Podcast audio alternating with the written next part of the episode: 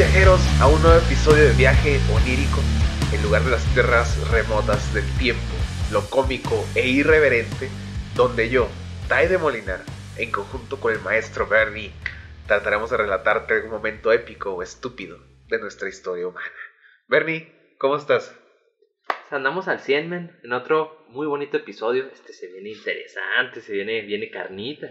¿Eh? Sí, eh, mucha carnita. Ajá, eso, claro que sí. Para los que no lo ven, porque pues evidentemente no tenemos video, condena longanita, no te creas, pero sí. Se Más o menos va por ahí, va por ahí. Sí. Pues bien, mi Bernie, abrocha tu cinturón. Porque vamos a viajar a 1871 en un pueblo ruso de la región de Siberia para presenciar el nacimiento de un personaje tan extraño que definió el curso de una nación entera. Así es, hablaremos del mítico Grigory Yefimovich Novik, conocido como Rasputin.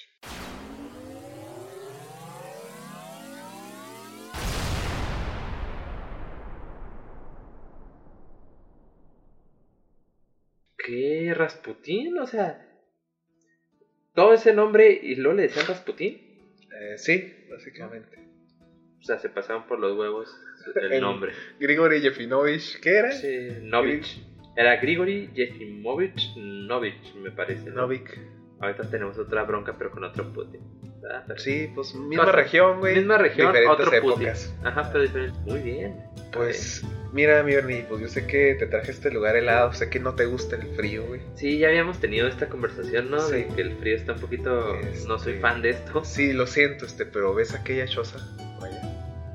¿Cuál? La que está. Sí, ¿Allá en la esquina? Sí, esa de la esquina. Ok, sí. La que está así del árbol que acaba de tronar. Te, te estoy diciendo que el frío está cabrón, güey. Sí. Pero sí que tienes la pinche. Ven, ven, vamos a asomarnos ahí a la ventana. A ver, vamos. Mira, ¿la ves? ¿Cuál? ¿La, la que está zurrando? Está, está pariendo. Ah, sí, eso. Sí, pariendo. Sí, pues ella es Ana Egorovna, Ok, y ella, Ana, es. la mamá de Rasputín. Entonces estaba zurrando. Pues así es, mi Bernie, mientras que los astros se alineaban en algún sistema lo solar lejano, en las tierras de Siberia donde estamos ahorita, la noche del 23 de enero de 1871 se vio iluminada por un meteoro que cruzó el cielo. Una mujer, Ana Egorovna, veía la gran lluvia de estrella en el cielo de su habitación, brazos ardientes que le perturbaban, y a los pocos minutos nació Grigori, alias Rasputín, sin saber si aquel meteoro era un buen o mal presagio para el destino del recién nacido. Ok, entonces. O sea, muy, muy bíblica, ¿no? Su. Místico el Exacto, pedo, o sea, muy desde, místico su nacimiento, desde ¿no? su nacimiento hay algo de misticismo. Sí, hay algo ahí como mágico, se pudiera decir. Así es. Ahora, Ana Egorovna y su esposo, Efim Rasputín, eran campesinos acomodados, que al tiempo que nació Grigori ya tenían dos hijos y acaban de comprar una propiedad en una pradera. Aquellos viejos tiempos, güey, en los que dos rublos por metro cuadrado eran- era un buen precio. güey. Es como... Sí, ya. sí, Ya nos dimos cuenta ahorita que el rublo no, no es un buen precio. Claro que no. No es un- no, sí, definitivamente. Sí, no, no, de hecho, no sé si escuchaste, ¿te acuerdas del- o escuchaste el episodio de María? Ahí mencionamos que un tanque T-34 costaba 15 mil pesos mexicanos, güey. No, Con el precio del rublo, ¿verdad? O sea, no me acuerdo cuánto eran rublos, güey, pero... La ganga que es. Sí, güey. Grigori, Grisha para los compas, no habló hasta los dos años, güey. Pero según su autobiografía, porque sí tiene una autobiografía, güey. A los cuatro años disfrutaba de la compañía de los animales de granja, sobre todo con los caballos, y aparentemente también disfrutaba de sanarlos y calmarlos. O sea, como que tenía supuestamente poderes desde chiquito. Lamentablemente, según los historiadores, la vida temprana de Rasputín es en realidad un agujero negro. No hay suficientes datos pero lo que sí sabemos con seguridad es esto que les acabo de relatar. Y el hecho de que su padre era alcohólico y su madre muy amorosa. Es lo que sabemos de Rasputín en su niñez. Ok. Pues no suena tan. No sea, Pues no, vaya, suena dentro del común para la época, suena bastante lo que pasaba. acertado en la mayoría de los lugares, ¿no? Sí, sí, o sea, lo que podemos suponer rápidamente. Sí, exacto. Ahora, sumando a esto, sabemos que la pareja tuvo nueve hijos, güey. También nada fue extraño para la época. Y al parecer a Rasputín le marcaría la muerte de alguno de sus hermanos, mas no sabemos con seguridad cuántos. ¿Cuánt- ¿Cuántos hermanos fallecieron? Sí, güey, no sabemos cuántos Ah, quedaron vivos ni nada. Algunos dicen que él es el último, sobre, bueno, fue el último sobreviviente de la familia, güey. En las edades tempranas de la familia de los demás hermanos. O sea, la mayoría fallecieron, Fallecieron, niños. Sí, güey. infantes. Ok, qué denso. Sí, güey. Podríamos decir que la primera experiencia cercana a la muerte de Grigori fue en 1883, cuando cayó al río Tjura junto con su hermano Mijail. Ambos tuvieron pulmonía. Grigori vio a su hermano Mijail morir y de ahí empezó la chispa de la trascendencia. Su madre le prometía que lo volvería a ver en el reino de los cielos. Sí, o sea, como que ahí le, sem- le empezó a hacer Le empezó a sembrar, de- sí, de no te preocupes, Lo este, vas a lo vas a volver a a ver. Este, sí, como que, pues la mamá intentando como que calmar al niño, ¿no? Estás hablando de un niño. Sí, y aparte, por lo que se llega a entender y lo mucho que Rasputin escribió sobre su hermano, güey, parece que o sea, era su hermano favorito, güey, con el que más se juntaba y todo. Mm, ok. Entonces, como que Como, estaba como ese- que fue más impactante todavía Sí, el hecho de que falleciera. Su interés en la Biblia, a partir de entonces, fue más grande, y aunque no está claro, desde niño empezó a tener la reputación de místico. Decían que podía ver cosas güey, que la gente no veía, como fantasmas. El episodio pasado. También supuestamente podía ver el futuro, güey. Y supuestamente este podía sanar animales. güey. ¿Y, y cómo comprobaban todo esto? O sea, ¿cómo la gente sí Este- creía en eso? Digo, suponte que pues no había tantas formas de probarlo, ¿verdad? Sí, ¿no? Pero la, la raza de... O sea, no es como que, no, güey, es que yo... Yo sano animales y lo... ¿Y donde hay un animal que ha sanado? O, sea, ¿cómo, cómo le hacían Sí. para creerle? pues es que ahí está el pedo, güey. Resulta que todo esto que te acabo de narrar, güey, incluido su nacimiento, güey, lo escribió él, güey. Ah, ok. es, Sí, es el clásico fuckboy que se pone acá un perfil mamalón en Tinder y dice, no, güey, es que yo cago dinero y... Y hago de todo y mira, chécate, chécate mi yate y es como, güey, es un barco que rentaste. Sí, güey, pues desde aquí ya el perfil es dudoso, güey. Sí, ya desde aquí hay, hay información ahí. Pero lo que podemos No traer, así como, vamos a decir que verídico de él, güey, pues es su hermano, güey. Sí, O sea, no es normal que alguien escriba de su hermano con tanto cariño. Y sobre todo que su muerte le haya prendido una, pues una mechita ahí de esperanza y de algo más, y lo que lo lleva al misticismo. Aún así, Rasputín nació en la pobreza y la hambruna. Y el hambre lleva a la delincuencia. Rasputín con 14 años golpeó a un anciano para poder robarle. Las autoridades lo detuvieron y lo condenaron a 20 latigazos. Rasputín, supuestamente, pidió otros 20 que gustosamente le dieron por mamón, güey. O sea, ¿quién pide otros 20 latigazos? No mames. es que como que muy masoquista el cuate, ¿no? O sea, Sí, como güey. que aquí, aquí se empiezan a notar un poquito unos fetiches medio curiosos, Sí, ¿no? güey. Yo creo que el vato le, le pegó, güey. Lo, ah, pégame más. O sea, Sí, literal aplicó esa. También estuvo a punto de ser exiliado de Siberia, después de haberlo detenido por intentar hurtar caballos, güey.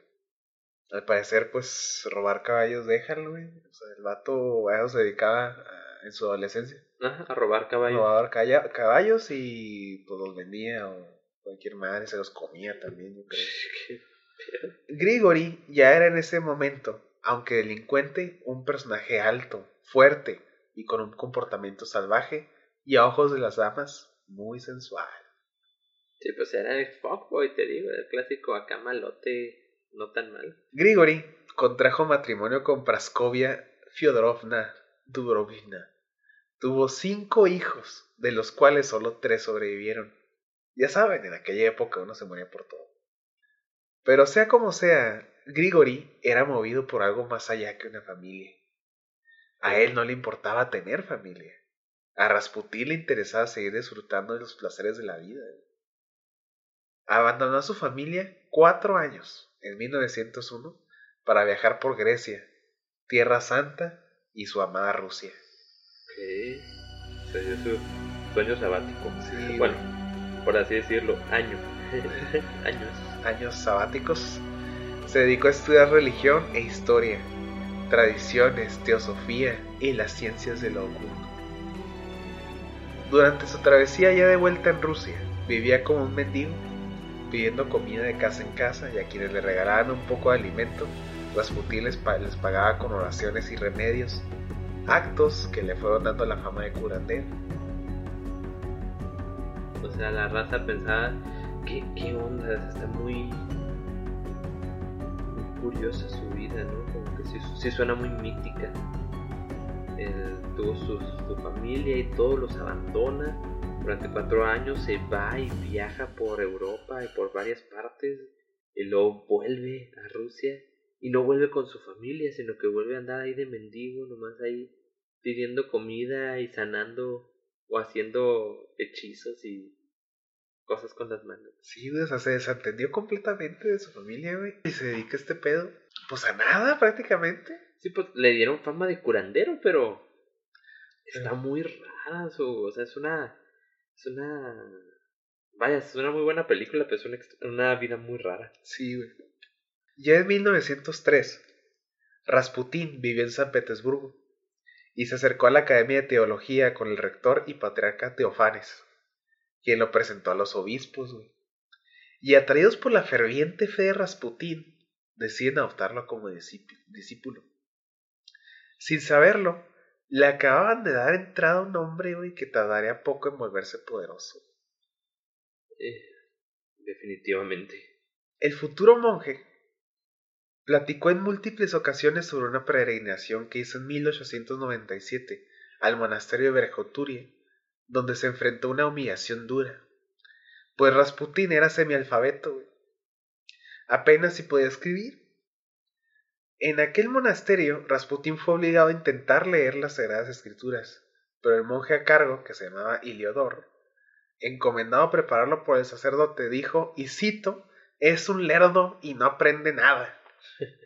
Y aunque uno de los obispos trató de volver a intentar formar a Rasputín como sacerdote, Grigori declaró con sus propias palabras lo siguiente. Yo no podría ni soñar con algo así. Para ser sacerdote hay que estudiar mucho. Hay que meditar con mucha concentración. Y eso no es para mí. Mis pensamientos son como pájaros del cielo. Van de un lado a otro sin que yo pueda impedirse. Qué poético. Para justificar no sé nada. No, es que no quiero ser mendigo, este, no quiero curar, no quiero aprender a leer la Biblia, este, Sí, yo, yo estoy a gusto aquí haciendo mis trucos. sí. No me, no me no me late. Yo voy a seguir aquí. Rasputín, a pesar de su negativa, siguió conmoviendo a la iglesia del zar, hasta ser asignado a la iglesia de San Petersburgo. Grigori a partir de aquí jamás volvería a sufrir hambre o a dormir en el suelo. Grigori se volvió conocido entre las familias más poderosas de Rusia, sobre todo por su aparente capacidad de sanar a través de la oración, práctica que contrastaba con su peculiar e interesante aspecto. Un hombre alto con una larga barba negra y descuidada, enredada con restos de comida. Su notable falta de higiene era también su propaganda para declararse místico que experimentaba la vida cristiana del desprendimiento material. Era una muy buena manera de justificar andar así marrano, ¿no? Sí, no, güey. Pero hasta cierto punto sí le doy el beneficio. Sí se da, sí tiene una cuestión como más mística. Ya ves todos los magos de antaño que los proyectan así como que desaliñados con la barba larga, y túnicas y... Sucio, güey. Sí, es la clásica imagen de, de un Gandalf, pero tú no comprendes que ese Gandalf tiene eh, tres meses sin bañarse. O sea, está impresionante. O sea, sí, sí entiendo por qué era una buena propaganda o sea, de misticismo, ¿no? Pero la fama de Rasputín nace cuando conoce a la familia real en 1905. La gran duquesa Militza, una aficionada a las artes de lo oculto, creía que Grigori tenía cierto don de profecía y sanador. Razón por la que la duquesa presentó a Grigori en la corte real, y éste rápidamente se ganó el aprecio del zar Nicolás II y la zaina, Alejandra. Alejandra, al escuchar sobre los supuestos poderes místicos del monje, pensó en que quizás él podría ayudar a su hijo Alexei Nikolaevich, que tenía la terrorífica hemofilia. Para quienes no sepan qué es esta terrible enfermedad, la hemofilia es una especie de trastorno hemorrágico, en el cual la sangre no, coagula y esto ocasiona hemorragias que bien pueden ser tratadas, estas pueden aparecer sin aparente razón al tener una lesión o después de una operación. Este horror es lamentablemente hereditario, mi Bernie. Ya en nuestra época, existen tratamientos inhibidores que ayudan a detener las hemorragias, incluso medicina y métodos de infusión que permiten la coagulación logrando así que los pacientes tengan una vida normal, aunque con cautela. Pero en 1905, güey, cuando la medicina está en pañales, no comprendía del todo la enfermedad y eran más o menos atinados en que las transfusiones sanguíneas ayudaban, güey. Pero la hemofilia era sencillamente una lenta agonía para quien lo padecía. Y esta era la sombra que atormentaba a los ares. Pero aparentemente cuando Rasputín fue convocado, milagrosamente Alexei empezó a mejorar y aliviar sus dolores. Según Rasputín, sus métodos son que inexplicables.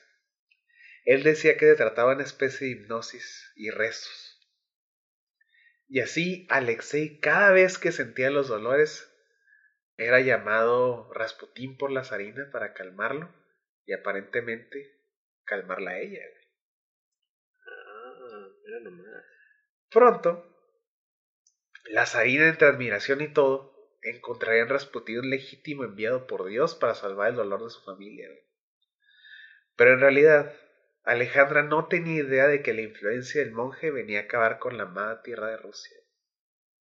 Sí, el inicio del fin. Ahora, bueno, ¿tú qué opinas de...? Digo, porque su, su relación es... con la familia es directa, güey. O sea, lo conocen dicen, este güey es un sanador.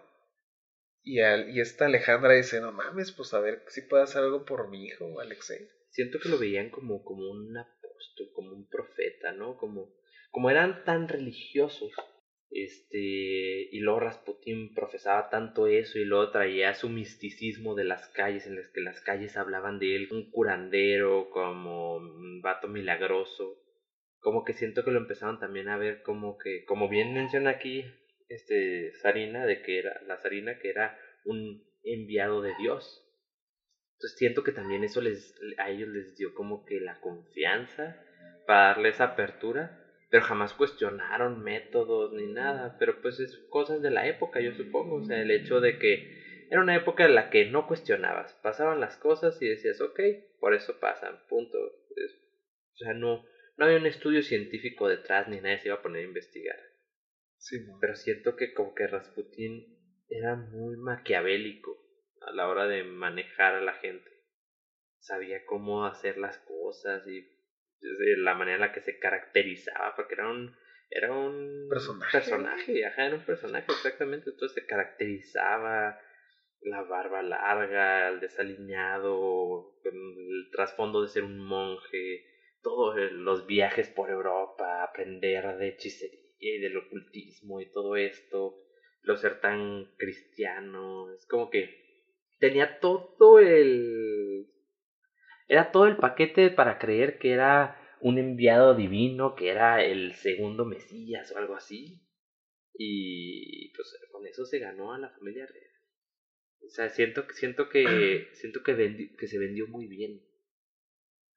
Ahora, también ahí yo, lo que tiene mucho que ver, güey, es que Imagínate, o sea, es el, el hijo de los Ares, güey.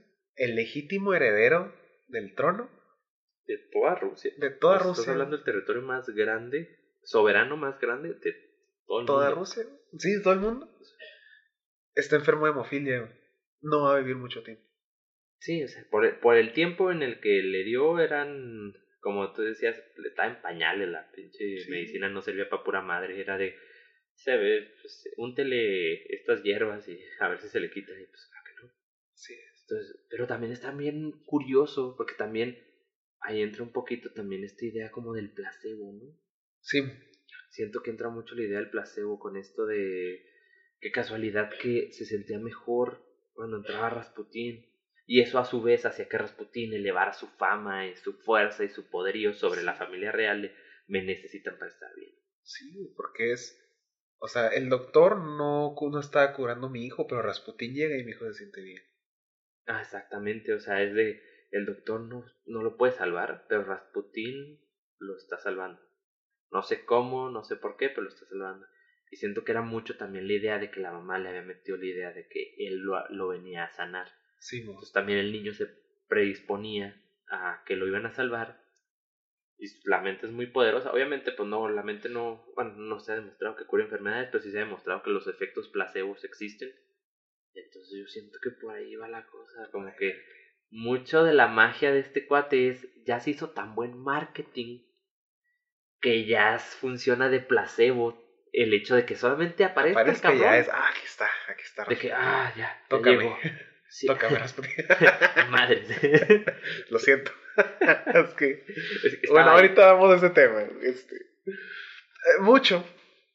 Así como acaba de especular sobre la idea de que quizás el placebo, güey, que, que él, su propia presencia es un placebo. Mucho se, se ha especulado sobre cómo es que Rasputín logró calmar los dolores del Alexei, güey. Pero detrás del gran truco mágico de Rasputín, se dice que Rasputín frecuentaba compras con gitanos, quienes traían remedios basados, basados en una droga milagrosa y muy poco conocida para ese momento, la aspirina. ¿Qué tal? eh? Vaya, vaya, Tacubaya. Grigori Yefimovich frecuentó tanto a la zarina que su influencia como místico, sus manos fueron mucho más allá. Tanto así que cualquier decisión que llegara a tomar Nicolás, güey, lo consultaba con quien consideraba ya su mejor amigo y hombre bendito, Rasputín. Pero no todo era místico, ¿o sí? Resulta que el monje loco al estar en una posición tan privilegiada, poco a poco comenzó a desatar su potencial, digamos, sexual. Rasputín comenzó a frecuentar burdeles, se acostaba con mujeres de la élite de San Petersburgo y llegó al punto de organizar orgías detrás de las puertas del palacio. Su reputación de sanador llegaba que incluso el tener un contacto físico con, el- con él sería suficiente para ser sanado. güey. Rasputín entre frases de santo tenía una que le seguiría toda su vida. Como más grandes sean los pecados, más le satisface a Dios perdonar. El cínico. No, hombre, si este Rasputín andaba un cabrón, güey. Dicen güey, que Rasputín pertenecía, a una secta que se llamaba los Christi. Era una secta que estaba en Rusia en aquella época, donde estaban los placeres carnales como método de salvación. El sexo desenfrenado. Que es de ten sexo y eso te va a ayudar Sí. a que tu alma vaya al cielo. Sí, así. Ok, ¿y Que- por qué se perdió esa secta? Eh, probablemente no existe, güey, pero a lo mejor no es tan mainstream. Este, pero una cosa por las que puede que no esté mi Bernie es porque, digo, aparte de que Rasputín supuestamente era parte de esa secta, también estaba el tema de la autoflagelación. Sí, Mm, ok, ya me estoy sí, te das putazos para estar cerca del cielo. lo cual hace mucho sentido con lo que con la actitud que tenía Rasputin ya ves lo de los este latigazos que comentabas al inicio de que pidió 20 Deme más. más, deme más. sí dices ok y luego ahorita ahora de que ya utilizaba su marketing de que ya con que yo te toque te, te voy a sanar y te vas a ir al cielo y es como pues claro que cual- a cualquier persona este, en esta época hablando en este contexto que no que esta era la verdad para ellos pues claro que era de que, no, pues déjame, güey, me meto con Rasputín. ¡A huevo! de que, Fíjate, si te tocas y me la metí. santo, santo. en 1911, la capital ya sabía la reputación del monje, güey, de mujeriego, borracho, y la influencia política de Nicolás II. Razón por la que en diciembre del mismo año fue convocado por el obispo Hermógenes y el monje Iliodor, güey, que si recuerdas, el monje Iliodor es el que dijo que era un pinche. Sí, el güey. ajá, que dijo que no, que no servía, que era iletrado Sí, completamente. No Sí. tenía caso, güey. Rasputín sufrirá entonces el primer atentado a su persona, ¿no? No de asesinato, pero sí un intento de alejarlo de los ares y su vida viciosa. Ok. Le hicieron una intervención, se pudiera Sí, decir. Vamos a, a llamarlo así. Mm, ok. eh, Cuando llegó, Mitya Kolsevsky, un místico ortodoxo, lo tomó por la espalda y a golpes, güey, lo arrastró ante, el- ante un ícono, un ícono religioso, Sí. donde trató de cortarle el pene con unas tijeras, güey. Ok. Al no poder le escupió, güey. Cuando Rasputin... sí, güey. ¿Por Y así venía en el artículo, güey. ¿Por- No estoy por mintiendo, güey, de ¿Por, que lo va por a qué le poner. escupirías a su No sé, güey. no ¿Qué sé, pedo? De que no lo puedo cortar. Cuando Rasputín logró levantar la cabeza para ver a su atacante, vio ante a él, ante él al obispo, quien lo acusó de ensuciar la monarquía y la iglesia. güey. El obispo lleno de ira golpeó a Rasputín con la cruz que llevaba en el pecho. Y mientras le propinaba una putiza, san- una santa putiza, Una santa güey, putiza, la realidad. le ordenaba no acercarse a mujeres y después de obligarlo a quedar de rodillas, güey, le pidió su palabra de que no volvería a los ares. Rasputín lo juró. Pues sí, digo, ya. Te intentaron cortarte el pito, güey. Le escupieron, güey. Y te acaba de agarrar a putados el obispo. Lo cual yo siento que primero te asusta y lo te prende, ¿no? Es como, ok, ¿qué estamos haciendo? No estoy entendiendo bien No cuál estoy es el entendiendo qué quieres, pero aquí estoy. Sí, la parte sí pertenecía a la orden de los Christie, la verdad es que tenía mucho sentido que Rasputin estuviera como, ok, me gustan las dos cosas. Sí, sí, tú Sí, escúpete. Entonces es como, wow, ok, qué salvaje te pones, Rasputin. No mames. Pues Rasputín juró, güey, después de esta, digamos, esta intervención, como dijiste. Pero cuando volvió con Nicolás, güey, tanto el obispo como el monje Lidor y el místico que lo atacó, güey, fueron recluidos a monasterios diferentes, güey. Pues que tiene sentido completo y total sentido, es de que tiene el poder absoluto y le dices, nomás prométeme que ya no lo vas a hacer. Todo tonto, Güey. Qué inocente tienes que ser para creer que el que tiene el poder absoluto y que no te tiene por qué tener miedo porque tiene al zar de su lado, va a decirte, ah, pues claro que sí, güey, o sea, sí, claro, te lo prometo. Sale de ahí y lo, oye, güey, estos güeyes me intentaron hacer eso. ¿Cómo? No los pudo matar porque también se hubiera visto un poquito extremista, Sí, claro. pero prácticamente los desterró, se pudiera decir, los fue y los encerró en monasterios distintos a cada uno. Dijo, váyanse la chingada, tú vas a seguir con mujeres, pisto y Juegos de con los azar. ares. Ah, los juegos de azar, sí, sí. Claro que sí. Y rock and roll. Durante el año de 1912, la policía comenzó a seguir la pista a Rasputín cada vez que salía con prostitutas. Pero los testimonios de estas hicieron que las autoridades dejaran de darle tanta importancia, güey. Aunque extrañados.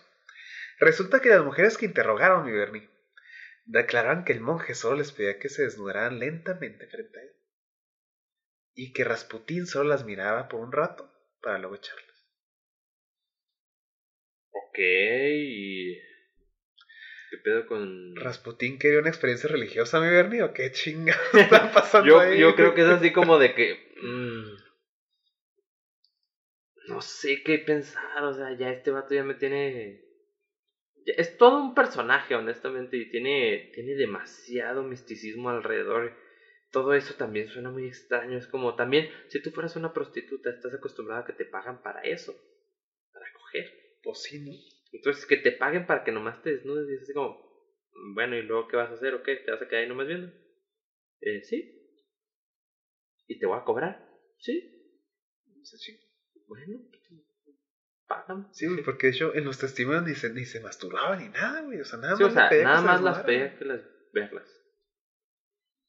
Entonces yo, Tal vez sí era una experiencia como religiosa. sí, güey, pensando como que a lo mejor con lo que dice que entre más cerca estés del pecado, Ah, tiene sentido. sea, de sí, hecho- lo que comentaba él de su frase de que entre más grandes sean los pecados, más le satisface a Dios perdonarlos. sí, no. Como que él también traía la idea de me voy a acercar lo más que pueda a los pecados.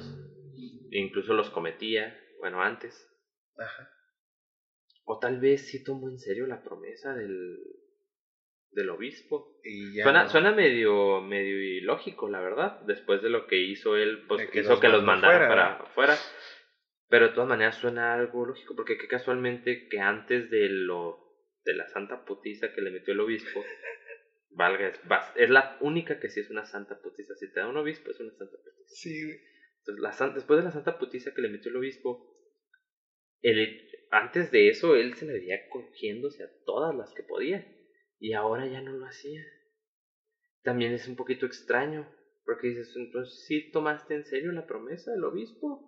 ¿O estás este, aplicando una de tus filosofías. filosofías extrañas en las que este, más cerca estés del pecado, este, más fácil es para ti este, perdonarlo y que Dios lo perdone, no sé. Está, está curioso. ¿eh? Ok, está un poquito muy raro. Sí, pues bueno.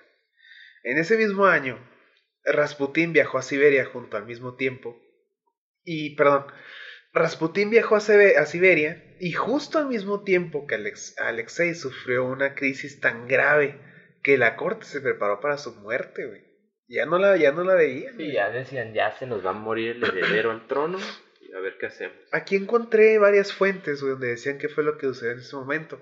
Una fuente decía, bueno, varias fuentes este, decían que Alexei, güey, estaba en un paseo en caballo y se cayó, güey, y se quebró la pierna. Mm. Entonces, con esa enfermedad de quebrarte un hueso es la muerte. Las, sí, las hemorragias internas, todo, todo lo que te pueda llegar a pasar es, sí, completamente. Sí, sí, sí. Entonces, esa es una.